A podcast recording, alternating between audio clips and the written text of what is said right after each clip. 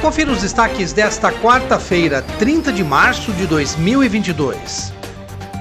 O vereador Pedro Kawai está cobrando respostas da administração municipal através do requerimento 238-22 sobre a comitiva do SEMAI que participou do nono Fórum Mundial da Água em Dakar, no Senegal.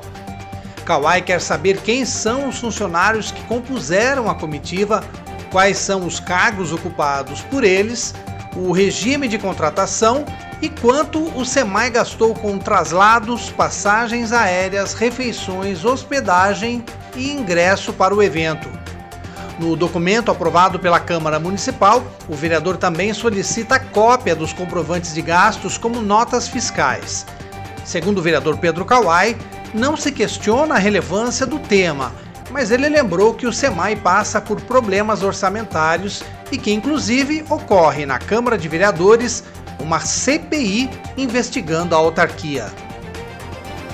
E dois meses após uma vistoria do Conselho Regional de Medicina de São Paulo apontar a existência de goteiras, alagamentos por água de chuva e presença de mofo, além de bolor nas paredes da UPA do Piracicamirim, a obra para a reforma da cobertura do prédio ainda não saiu do papel.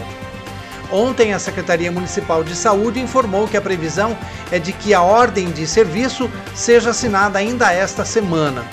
A unidade de referência para atendimentos de casos respiratórios na cidade atende prioritariamente os doentes com Covid-19. O flagrante foi feito por um paciente em 29 de janeiro deste ano. Os moradores que foram ao local encontraram o chão da UPA todo molhado e água caindo por todos os lados.